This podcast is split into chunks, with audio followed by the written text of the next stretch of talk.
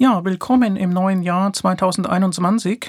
Ein Jahr, das hoffentlich erfreulicher und unkomplizierter verläuft als das hinter uns liegende Corona-Jahr 2020. Ich möchte zum Jahreswechsel über ein grundlegendes weltanschauliches Thema sprechen, ein Thema von langfristiger Relevanz, den evolutionären Humanismus. Und über seinen, wenn man so sagen darf, Erfinder Julian Huxley. Also zunächst einiges äh, zum evolutionären Humanismus. Zusammenfassend vorweg. Der evolutionäre Humanismus verbindet, das sagt ja der Name, Humanismus mit Evolution. Und er tut dies auf zweifache Weise und erhebt einen doppelten Anspruch. Wieso auf zweifache Weise? Äh, nun, der Humanismus wird von den Erkenntnissen der Evolutionsbiologie informiert und somit naturwissenschaftlich grundiert und äh, ja gewissermaßen naturalistisch ausgerichtet. Und ähm, das ist neu gegenüber dem traditionellen, gegenüber dem alten Humanismus, ähm, der ja historisch und literarisch ausgerichtet war und sich an den äh, Idealen äh, der griechisch-römischen Antike orientiert hat und äh, daraus auch ein Bildungsideal entwickelt hat. Es geht äh, in diesem neuen Humanismus ähm, natürlich immer noch um Selbstoptimierung, ähm, darum, die Potenziale des Individuums auszuschöpfen, aber eben äh, basierend auf einem wissenschaftlichen Menschenbild unter Aufgreifen der Erkenntnisse der Wissenschaften und in besonderer Weise äh, der Evolution. Ja, und zum anderen ähm, unterliegt der Humanismus selbst äh, der Evolution, nämlich der Humanismus als Ideengebäude ist entwicklungsoffen. Er ist offen für neue Argumente und Erkenntnisse. Äh, das heißt also, nicht nur der Humanismus greift die Evolutionsbiologie auf, sondern es gibt auch eine Evolution des Humanismus selbst auf der kulturellen Ebene. Äh, die Weiterentwicklung äh, der Kulturinhalte äh, findet ja nicht zuletzt auch durch eine Weiterentwicklung des wissenschaftlichen Kenntnisstandes statt. Und äh, das ist eben nochmal ein anderer Bezug zwischen Humanismus und Evolution. Der Anspruch, sagte ich, ist ein doppelter, nämlich zum einen ähm, ja ein integrationswissenschaftlicher, so könnte man das nennen. Es geht um eine Einheit des Wissens. Es geht darum, die Erkenntnisse der Einzelwissenschaften zusammenzudenken, um zu einem schlüssigen und kohärenten Weltbild äh, zu kommen. Man will eben die Gesamtheit der Erkenntnisse im Blick haben und nicht sozusagen in der Spezialisierung äh, untergehen. Also das wäre eine metawissenschaftliche Perspektive. Und äh, zum anderen gibt es aber oft äh, einen ja aufklärerischen Anspruch, der über die reine sachliche Wissenschaft nochmal hinausgeht, weil dann Bewertungen mit ins Spiel kommen. Ähm, dieser naturalistische Humanismus ist dogmenkritisch, er ist religionskritisch, das hat natürlich Auswirkungen äh, darauf, dass man Bildungsinhalte für die junge Generation auch mitprägen will, öffentlichkeitswirksam auftreten will, um die Neugier der Menschen zu kultivieren und nicht zu unterdrücken, um Wissenszuwachs zu ermöglichen und Problemorientierung äh, beim menschlichen Denken zu befördern. Da stecken also Wertentscheidungen drin. Insofern ist das ein ja weltanschaulicher Anspruch äh, dann noch. Und es ist ja nicht überraschend, äh, dass wachsendes Wissen ähm, und die Wissenschaften dann eben auch weltanschauliche Auswirkungen haben. Ja, soweit als grobe zusammenfassende Erläuterung äh, zum evolutionären Humanismus. Nun, wer war Julian Huxley, der zentrale Vordenker? Julian Huxley war ein britischer Evolutionsbiologe und einflussreicher säkularer Humanist war als Buchautor und als Intellektueller im 20. Jahrhundert wirksam. Das Maximum seiner Wirksamkeit war sicherlich Mitte des 20. Jahrhunderts. Und ja, ich möchte im Folgenden, äh, das kann nur kursorisch geschehen, aber ich möchte ein bisschen Einblick äh, in das faszinierende Lebenswerk von Julian Huxley geben.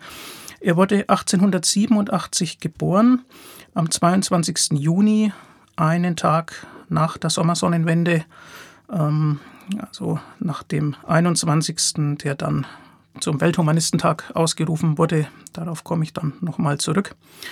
Julian Huxley stammte aus einem äh, gebildeten Elternhaus. Er war insofern privilegiert von seiner Herkunft her. Er war der Enkel von Thomas Henry Huxley. Das war ja ein Mitstreiter von Charles Darwin gewesen.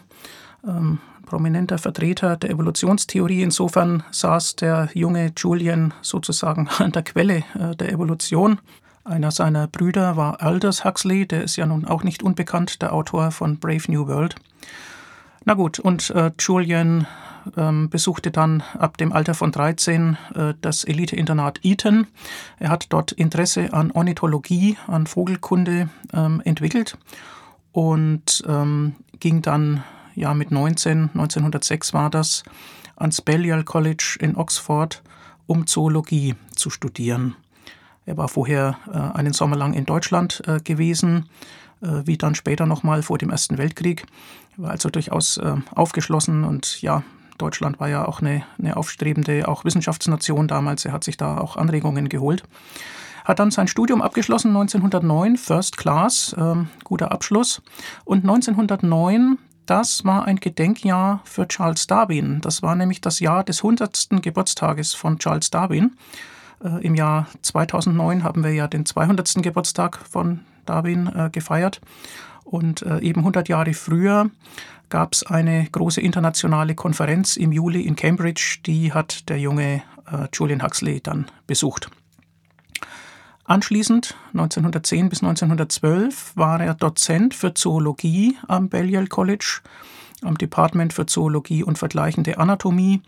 Und er hat sich in besonderer Weise äh, der Vogelbeobachtung und auch der Vogelkonservierung äh, gewidmet. Und zwar hat er speziell das Balzverhalten von Wasservögeln studiert also Raya und Rohrdommeln und was es da so alles gibt, und hat dann darüber auch publiziert und dabei äh, diese Verhaltensschemata äh, sehr anschaulich äh, mit Metaphern beschrieben, sodass das äh, die Leute gleich verstanden haben und das auf Interesse gestoßen ist. Hat sich also die ersten wissenschaftlichen Meriten verdient. 1912 äh, bekam er dann ein Angebot, äh, in die Vereinigten Staaten zu gehen und zwar um ein neues Biologie-Department aufzubauen am Rice Institute in Houston, Texas. Heute ist das die Rice University. Da war er eben dann davor noch, mehr, noch mal ein Jahr in Deutschland und ja, er hatte 1914 auch einen Nervenzusammenbruch, weil nämlich ähm, ja, eine Verlobung in die Brüche ging, ihn eine Geliebte verlassen hat. Aber er ging dann eben tatsächlich in die USA mit Kollegen äh, zusammen, hat dort weitergearbeitet, kehrte allerdings im September 1916 nach England zurück, denn es war ja die Zeit des Ersten Weltkrieges und äh, er wollte dem Vaterland dienen ähm, und hat dann äh, Dienst getan, unter anderem im, im Nachrichtendienst äh, der britischen Armee bis Anfang 1919. Äh, dann war er ja nun wieder in England zurück und wurde dann Fellow am New College in Oxford am Department für Zoologie. Und tatsächlich hat er dort die Stelle seines ehemaligen Tutors eingenommen. Er war dann also sozusagen arriviert im Wissenschaftssystem und ähm, hat dann noch einen Ruf erhalten 1925 nach London. Er war dann Professor am King's College in London. Ähm, da war er 38 Jahre alt und man kann sagen, da hatte er es geschafft, eine etablierte bürgerliche Existenz. Er hatte auch geheiratet 1919. Juliette äh, Baillon ähm, aus der französischen Schweiz. Ähm, die beiden hatten äh, zwei Söhne und ähm, Julian Huxley scheint aber im Privatleben nicht immer unkompliziert gewesen zu sein. Es äh, gibt Spekulationen, ähm, dass er vielleicht manisch-depressiv war oder äh, dass er vielleicht eine bipolare Störung hatte. Ja, zu diesen privaten Aspekten und übrigens auch zu den beruflichen Stationen äh, ist der englische Wikipedia-Artikel über Julian Huxley weitaus ausführlicher und äh, gehaltvoller als der deutsche. Äh, das vielleicht als Hinweis, wer das nochmal nachlesen will. Also Julian Huxley war Professor in London und ähm, naja, wenn er nur das gewesen wäre, würden wir uns heute wohl nicht an ihn erinnern. Ähm, und jetzt geht's eben los äh, gewissermaßen in seinem Lebenslauf, nämlich 1927 zieht er sich freiwillig von der Ausübung seiner Professur zurück, zur Überraschung seiner Kollegen. Er ist dann noch Honorarprofessor bis 1935. Aber ja, warum tut er das eigentlich? Er hat ein Angebot bekommen von H.G. Wells, äh, mit ihm und seinem Sohn zusammen eine große Buchveröffentlichung ähm, äh, ins Werk zu setzen, The Science of Life also gewissermaßen ein Überblick ähm, über die Erkenntnisse der Biologie mit großer Öffentlichkeitswirkung. Äh, das wird geschrieben, es erscheint 1929 und es markiert seine Wirkung äh, über die Fachwissenschaft äh, hinaus. Ähm, er hat zwar noch bis 1931 äh, dann auch Physiologievorlesungen äh, gehalten an der Royal Institution, aber Anfang der 30er Jahre geht eben seine universitäre Karriere äh, zu Ende. Es gab 1929 bereits eine Reise nach Ostafrika. ähm, etwa in die Serengeti, ähm, um die britische Kolonialverwaltung äh, zu beraten. Er hat äh, festgestellt, äh, dass ähm, ja, die Wildtiere in der Serengeti weitgehend ungestört äh, leben, gelebt haben damals noch weil nämlich die CC-Fliege, äh, die die Schlafkrankheit überträgt, dort eine Besiedlung ähm, fast unmöglich gemacht hat. Es ging ihm also dann auch um die Erhaltung von Naturräumen und eben erstmal zu erforschen, äh, wie dort die Verhältnisse sind. Er ist 1931 auch in die UdSSR äh, gereist, in die Sowjetunion und war dort äh, zunächst beeindruckt von der, von der Planungstätigkeit, von der wirtschaftlichen und gesellschaftlichen Großplanung. Ähm, generell muss man sagen, dass Julian Huxley in seiner Generation weiter rumgekommen ist als die meisten äh, Wissenschaftler und dadurch natürlich auch Kontakte knüpfen konnte und auch Fachkollegen äh, mit beeinflussen konnte. Ähm, in den 30er Jahren ähm, in Britisch-Ostafrika, insbesondere in Kenia, war er auch beteiligt am Aufbau von Nationalparks, also eine äh, starke Naturschutzausrichtung, äh, was ja für einen Biologen äh, sicherlich nahe liegt. Er hatte sich 1931, ähm, wieder Anmerkung zum Privatleben, in eine 18-jährige Amerikanerin verliebt, ähm, hat daraufhin seiner Ehefrau erklärt, dass er eine offene Ehe gerne hätte. Das hat zu einer zeitweisen Trennung geführt. Die Frau war wohl nicht begeistert. Und ähm, er hat dann tatsächlich versucht, in den USA eine Stelle zu finden. Das ist allerdings misslungen. Er ist nach einiger Zeit nach England zurückgekehrt. Ähm, das Verhältnis zu der jungen Amerikanerin ist offenbar auch misslungen. Er hat dann nämlich seine Ehe fortgeführt. Ja, 1935 wird Julian Huxley dann Generalsekretär der Zoologischen Gesellschaft zu London. Dort äh, zeigt sich ähm, ja, seine, sein Tatendrang. Er will dort Neuerungen einführen. Das äh, war wohl auf der Vorstandsebene so ein bisschen ein Honorationenverein. Äh, und ähm, Huxleys Anliegen war es insbesondere, die Tiergärten ähm, ja, populär zu machen und ähm, in der Öffentlichkeit das Verständnis für Wildtiere äh, zu befördern. Es war ihm ein Anliegen, äh, dass die Tiergärten kinderfreundliche Angebote haben. Und er hat eine neue Zeitschrift ins Leben gerufen und er hat zum Beispiel in Frage gestellt, äh, warum die Fellows dieser Organisation am Sonntag ausschließlich und gratis ähm, die eigenen Tiergärten besuchen dürfen und so. Das hat dann alsbald äh, zu Spannungen ähm, mit dem Vorstand äh, geführt. Aus seiner Sicht waren das wohlhabende Amateure, die aber in gewisser Weise auch eingebildet waren, wohingegen er ja ein ein Fachmann war, der die Dinge voranbringen wollte. Das äh, ging nicht ohne Konflikte. Und als er dann 1941 auf einer Vortragsreise in den USA war, Ende 41, und die Rückfahrt schwierig war, denn im Dezember 41 war gerade der Angriff der Japaner auf Pearl Harbor. Ähm, er hat daraufhin diese Vortragsreise verlängert, war also nicht in London. Und äh, das hat der Vorstand der Zoologischen Gesellschaft dann zum Anlass äh, genommen, äh, weil er ja nicht da war und sozusagen seinen Dienst nicht ausgeführt hat, ihn zu entlassen. Also ja, da hat er sich offenbar unbeliebt gemacht. Ja, wir sind in den 40er Jahren und ähm, was hier natürlich unbedingt erwähnt werden muss, ähm, ist sein Hauptwerk, 1942 erschienen, Evolution, The Modern Synthesis. Äh, das ist sein evolutionsbiologisches Hauptwerk und äh, das begründet die synthetische Theorie äh, der Evolution, also eine Zusammenschau aller relevanten Erkenntnisse, die in benachbarten Disziplinen erarbeitet wurden und die zu einem Gesamtverständnis des Evolutionsgeschehens beitragen. Huxley hat früh gesehen, ähm, dass die Rolle der Selektion zentral ist im Naturgeschehen und er hat Evolution aufgefasst als Ansammlung kleiner Schritte in großen Zeiträumen, sodass keine großen Sprünge ähm, erforderlich sind. Ihm war klar, dass die Evolution nicht zielgerichtet äh, vorgeht, sondern dass es um Verbesserungen in der jeweiligen Umwelt geht. Und das kann man dann eben in der Rückschau ähm, als Fortschritt und als äh, Höherentwicklung verstehen ja, welche Disziplinen haben beigetragen und äh, wurden von ihm integriert? Naja, zum einen die Genetik, äh, dann aber auch die Populationsdynamik, dann das Verhältnis äh, der Evolution zur Entwicklungsbiologie, also ähm, wie entwickeln sich Embryonen, äh, wie wird daraus ein erwachsenes Lebewesen. Äh, Evo Devo ist ein äh, Schlagwort heutzutage, wobei Devo für Development steht. Dann kam auch noch dazu die Geologie, also die Verhältnisse in den jeweiligen Lebensräumen, auch die Verbindung von Ökologie und Genetik. Und ähm, ja, ihm war auch klar, dass abhängig von der Umwelt es eben auch sehr kleinteilige Variationen sein können, die gewissermaßen kontinuierlich ineinander übergehen, ähm, so dass es an vielen Stellen gar nicht sinnvoll ist, starre Rassengrenzen äh, zum Beispiel äh, zu fordern. Äh, sondern ja, das Leben ist, ist eben bunt und findet seinen Weg und ähm, findet oft auch kontinuierliche Ausprägungen äh, von Merkmalen. Huxley hat ähm, mit vielen Kollegen zusammengearbeitet, ähm, kannte die auch persönlich. Also die bekanntesten sind wahrscheinlich Dobzhansky und Haldane ähm, und später dann auch Ernst Mayr, ähm, der hauptsächlich nach Huxleys Hauptwerk dann äh, in Erscheinung getreten ist.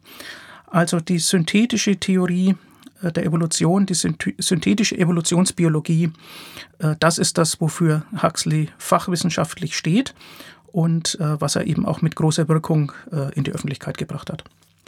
Huxley hat sich mit Blick auf den Menschen dagegen gewandt, dass nur Umwelteinflüsse, ähm, nur Erziehung äh, sozusagen prägen, wie der Mensch wird. Nämlich, er hatte einen kritischen Blick auf die Sowjetunion, ähm, nicht ohne Grund. Das Gebiet der Genetik, der klassischen Genetik, ist dort äh, sozusagen vorsätzlich äh, behindert und zerstört worden durch Lysenko aus einem ideologischen Interesse heraus. Es durfte eben nicht die Genetik sein, sondern ähm, der sozialistische Mensch sollte nur durch Erziehung entstehen. Und äh, gut, Huxley hat das eben als Evolutionsbiologe beobachtet und gesehen, ähm, wie man wissenschaftliche Erkenntnisse verfälschen und unterdrücken kann aus einer ideologischen Motivation heraus. Das hat er selbstverständlich abgelehnt. Er hat dann 1943 auch ähm, erneut das britische Kolonialministerium beraten. Es ging um Universitätsstandorte in Westafrika, die aufgebaut werden sollten. Das war ja eine Zeit, als es das britische Empire noch gab und äh, insofern es auch noch äh, eben Kolonien gab. Ähm, er wurde in Afrika dann krank, äh, bekam Hepatitis und ähm, ist tatsächlich ein Jahr ausgefallen.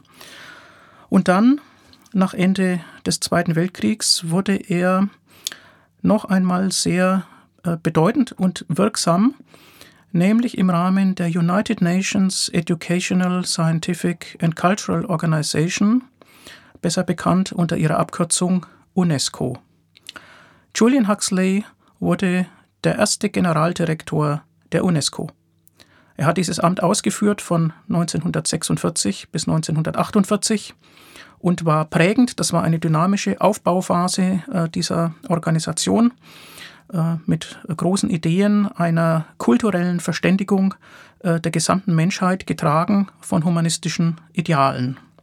Und äh, für solche humanistischen Ideale war er auch an anderer Stelle organisatorisch wirksam, nämlich er war Initiator und erster Präsident der IHOI, der International Humanist and Ethical Union, ähm, die heute Humanists International heißt und 1952 äh, gegründet wurde. Die IHOI hat dann 1986 äh, den 21. Juni als Welthumanistentag ausgerufen. Das war natürlich schon nach, lange nach Huxleys Zeit. Ja, Huxley war auch Mitgründer des WWF, des World Wildlife Fund. Der heißt unterdessen Worldwide Fund for Nature, 1961 gegründet. Und er war, man glaubt es kaum, diese Vielfalt, er war dann 1963 auch noch Gründungspräsident der British Humanist Association also vielfältig aktiv ähm, für Organisationen, die den Lebensraum erhalten und die menschlichen Möglichkeiten stärken, die menschliche Entwicklung äh, voranbringen wollen.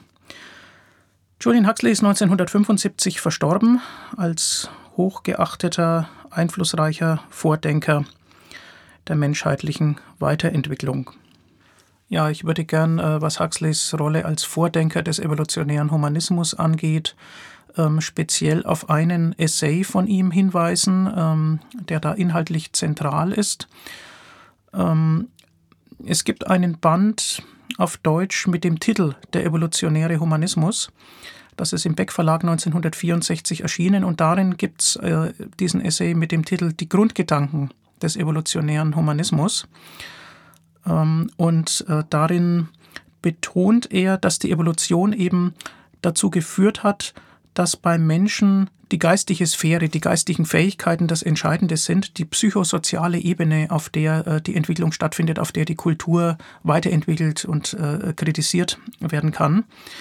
Und er setzt sich ähm, auf der Grundlage evolutionärer Erkenntnisse und ähm, ja, des Weltbildes, äh, das sich dann einfach an die Erkenntnisse anpassen muss, natürlich kritisch mit der Religion auseinander ähm, und äh, greift die althergebrachten Inhalte als überholt an, hat allerdings auch den Anspruch, menschheitsverbindend so etwas wie eine neue Religion äh, zu etablieren, wobei man jetzt aufpassen muss. Der Religionsbegriff nimmt da teilweise eine neue Bedeutung an.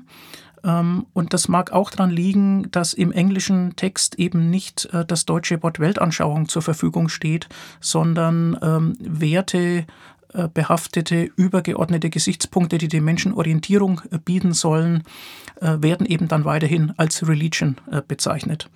Äh, das sollte einen nicht so sehr irritieren. Ähm, es ist auf jeden Fall ein lesenswerter Aufsatz. Und ähm, es ist nun leider so, dass dieses Buch Der evolutionäre Humanismus vergriffen ist, ähm, auch antiquarisch, stand Anfang 2021 nicht erhältlich. Ich hoffe, dass sich mal jemand findet, der das neu herausgibt. Wenn man sich nach dem englischen Original umschaut, das heißt The Humanist Frame, und tatsächlich ist eine Aufsatzsammlung unter dem Titel The Humanist Frame 1961 erschienen. Darauf geht die deutsche Übersetzung zurück. Und äh, bei diesen Aufsatzbänden äh, muss man aufpassen, das ist etwas verwirrend. Es gibt da tatsächlich mehrere. Ähm, schon 1948 ist ein Band Man in the Modern World erschienen, ähm, auf Deutsch Der Mensch in der modernen Welt, 1950. Äh, da ist es nicht drin. So, dann 1961 The Humanist Frame, aber dann 1964 ein weiterer Aufsatzband Essays of a Humanist. Und ähm, den gibt es auch auf Deutsch unter dem Titel Ich sehe den künftigen Menschen.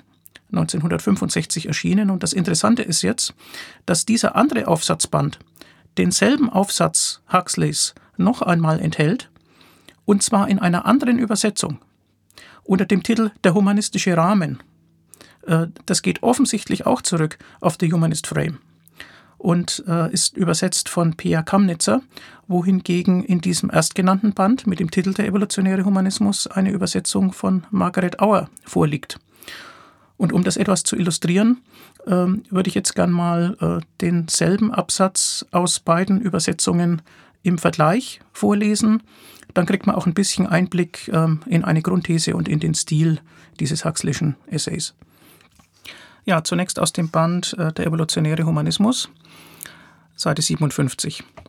Zusammenfassend ließe sich sagen, dass jeder Glaube an einen übernatürlichen Schöpfer oder Herrscher oder an Wesen, die natürliche oder menschliche Vorgänge beeinflussen, in nicht wiedergutzumachender Weise das Universum spaltet und uns daran hindert, seine wahre Einheit zu erfassen. Jeder Glaube an Absolutes, sei es nun die absolute Gültigkeit sittlicher Gebote, die Autorität einer Offenbarung, eine innere Gewissheit oder eine göttliche Inspiration, richtet eine bedrohliche Barriere auf gegen den Fortschritt und gegen die Möglichkeit einer ethischen, rationalen oder religiösen Vervollkommnung. Es wird dadurch verhindert, dass der Mensch zu einer vollständigen und umfassenden Schau seiner Bestimmung gelangt. Und nun derselbe Absatz aus dem Band Ich sehe den künftigen Menschen, dort Seite 107. Kurzum, jeder Glaube an einen übernatürlichen Schöpfer, Herrscher oder Lenker von natürlichen oder menschlichen Vorgängen reißt in das Universum einen unüberbrückbaren Riss und hindert uns, seine tiefe Einheit zu erfassen.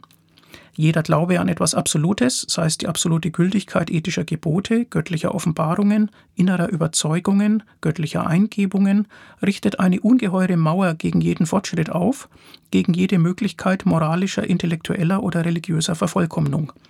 Die nur allzu häufige Verbindung beider ist ein Hemmschuh für jedes menschliche Vorwärtskommen, da sie die wesentlichen Probleme des Daseins verdunkelt und ein umfassendes und vollständiges Verstehen der menschlichen Bestimmung unmöglich macht. Ja, also man sieht schon, ähm, die Worte sind im Detail verschieden, der Inhalt ist aber derselbe. Soweit können zwei Übersetzungen dann immerhin voneinander abweichen. Ja, vielleicht spaßeshalber noch ein zweiter Absatz, wiederum aus dem Band Der evolutionäre Humanismus, jetzt ein paar Seiten weiter, Seite 61. Alle Religionen sorgen für eine Heiligung des Lebens durch irgendwelche Zeremonien, besonders bei Ereignissen wie Geburt, Heirat und Tod oder bei einem einschneidenden Übergang von einem Lebensstadium in ein anderes. Die neue Religion muss das auch weiterhin tun, sie muss aber das zeremoniell in eine Sprache übertragen, die in unmittelbarer Beziehung zu der neuen Schau und den neuen Lebensumständen steht.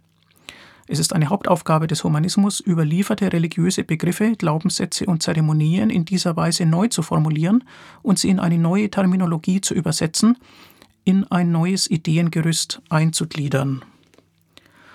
Und dieselbe Stelle aus dem Band Ich sehe den künftigen Menschen. Alle Religionen, also dort Seite 111, alle Religionen versorgen unser menschliches Dasein mit einer zeremoniellen Weihe, insbesondere die wichtigsten Ereignisse wie Geburt, Heirat und Tod oder solche, die einen Übergang von einer Lebensphase zu einer anderen darstellen, wie Einweihungen oder Promotion. Die neu entstehende Religion muss diese Aufgabe ebenfalls übernehmen, obschon sie die Zeremonie in Formen einzukleiden hat, die der neuen Weltanschauung und den neu erkannten Lebensrealitäten entsprechen. Diese Umformung der überkommenen religiösen Begriffe, Glaubensgrundsätze und Zeremonien, ihre Übertragung in eine neue Sprache und ein neues Ideengerüst ist eine der Hauptaufgaben des Humanismus. Ja, damit haben wir einen der Huxley'schen Grundgedanken auch gleich kennengelernt, sogar in zwei Versionen.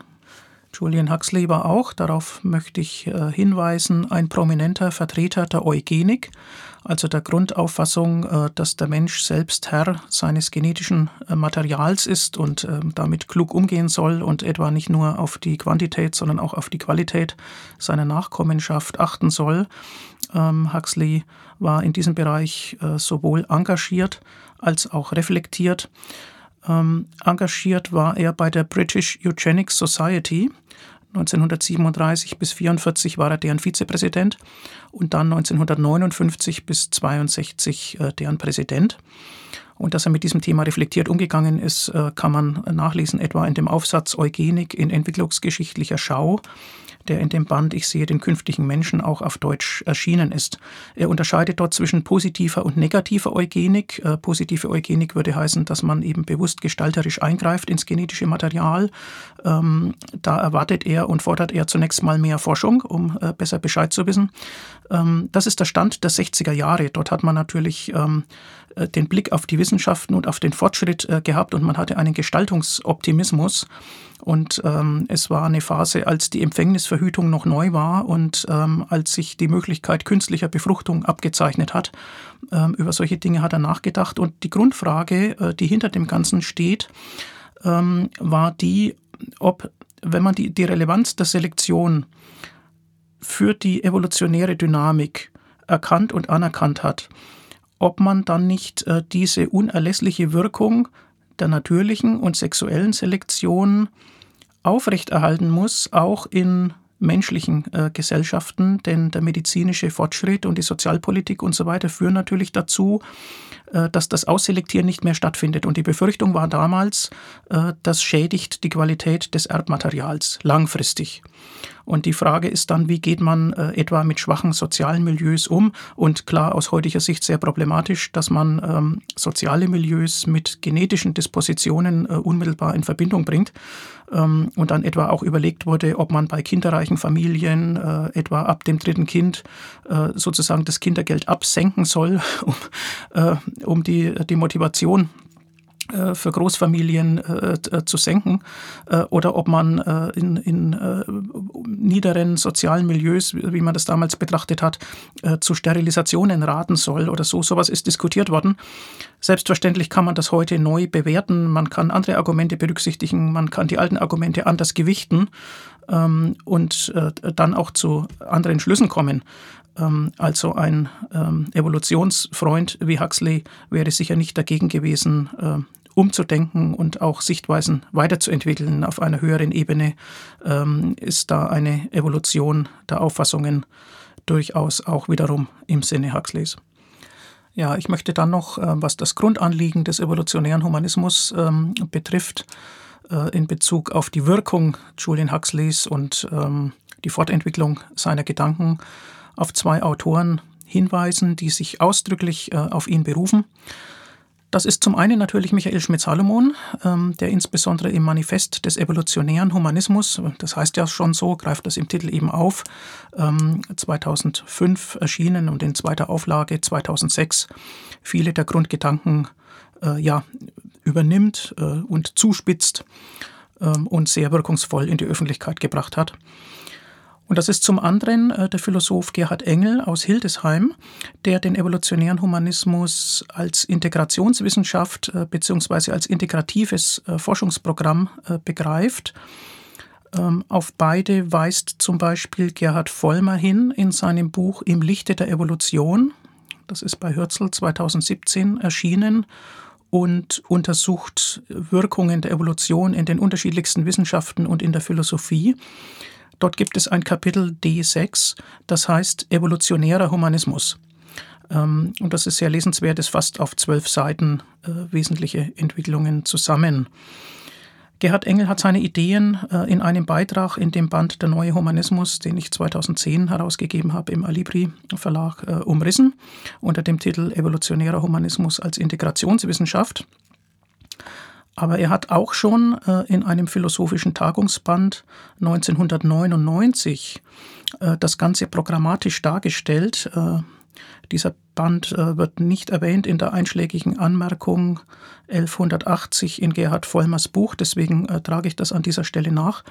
Dieser philosophische Tagungsband hat den Titel Die Zukunft des Wissens geht zurück auf den 18. Deutschen Kongress für Philosophie, der in Konstanz äh, stattgefunden hat. Und äh, das ist also ein sehr dicker Band mit über 1300 Seiten. Das kann man nicht alles lesen. Aber der Beitrag von Gerhard Engel ist nur acht Seiten lang und das kann man lesen, Seite 231 bis 38. Evolutionärer Humanismus, Skizze zu einem integrativen Forschungsprogramm. Das ist sehr durchdacht formuliert. Es betont die Macht neuer Ideen äh, in der kulturellen Dynamik und ähm, ja, arbeitet den Nutzen intellektueller Kooperationsgewinne heraus. Ähm, Engel weist auf die aufklärerische Sonderentwicklung Europas äh, in der Weltgeschichte hin und fragt äh, nach den Ursachen und, oder auch nach der Übertragbarkeit äh, der damit verbundenen aufklärerischen Errungenschaften äh, in andere Teile der Welt. Gerhard Engels Programm ist auf die Gesamtbefähigung des Menschen ausgerichtet, also nicht nur auf naturwissenschaftliche Erkenntnisse, sondern etwa auch Randbedingungen des Wirtschaftens, die Rolle von Anreizsystemen in der Ökonomik äh, werden einbezogen. Und ähm, überhaupt nicht nur Wissenschaften, sondern auch Kunst und Musik ähm, sollen betrachtet werden. Und dabei ähm, wird ein offenes Verhältnis zur Religion gepflegt, wobei natürlich der kulturelle Transformationsbedarf, den es im religiösen und weltanschaulichen Bereich gibt, keineswegs äh, geleugnet wird. Aber ähm, ja, er will eben auf einer neutralen wissenschaftlichen Ebene verbleiben und nicht Weltanschauung betreiben. Allerdings nach meiner Auffassung sachlich betrachtet besteht kein großer Unterschied äh, zwischen Gerhard Engels Auffassungen und den Grundgedanken und aufklärerischen Absichten Michael Schmidt-Salomons und der Giordano Bruno Stiftung. Beide, sowohl Michael Schmidt-Salomon als auch Gerhard Engel, nennen sich zu Recht evolutionäre Humanisten.